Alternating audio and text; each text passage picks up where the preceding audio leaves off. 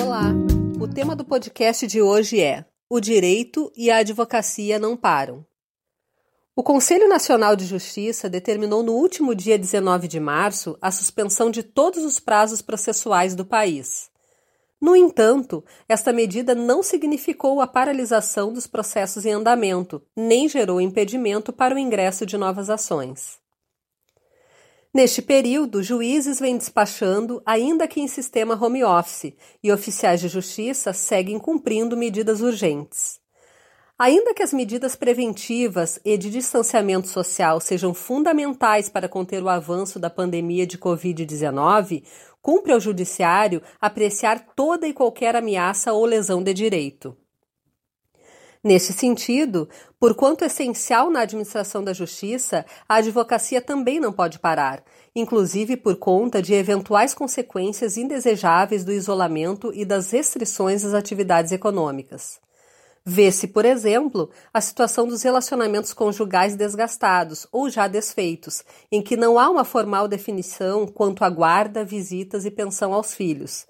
Na quarentena, estes problemas não resolvidos podem gerar maior beligerância, com a necessidade de uma intervenção jurisdicional provisória que assegure o bem-estar das crianças. Outra questão relevante que deve ser apreciada com muito cuidado é que, embora o isolamento social e as dificuldades financeiras não sejam capazes de criar, por si só, ambientes violentos, são elementos de risco adicional para mulheres em situação de violência doméstica. Assim, tanto as autoridades policiais, Ministério Público e magistrados, como os advogados que atuam em defesa das vítimas ou dos acusados, se debruçam sobre a concessão de medidas protetivas urgentes para que direitos fundamentais sejam assegurados. Portanto, mesmo que os prazos processuais estejam suspensos, o trabalho dos operadores do direito continua como atividade essencial à segurança jurídica, especialmente em momentos de crise.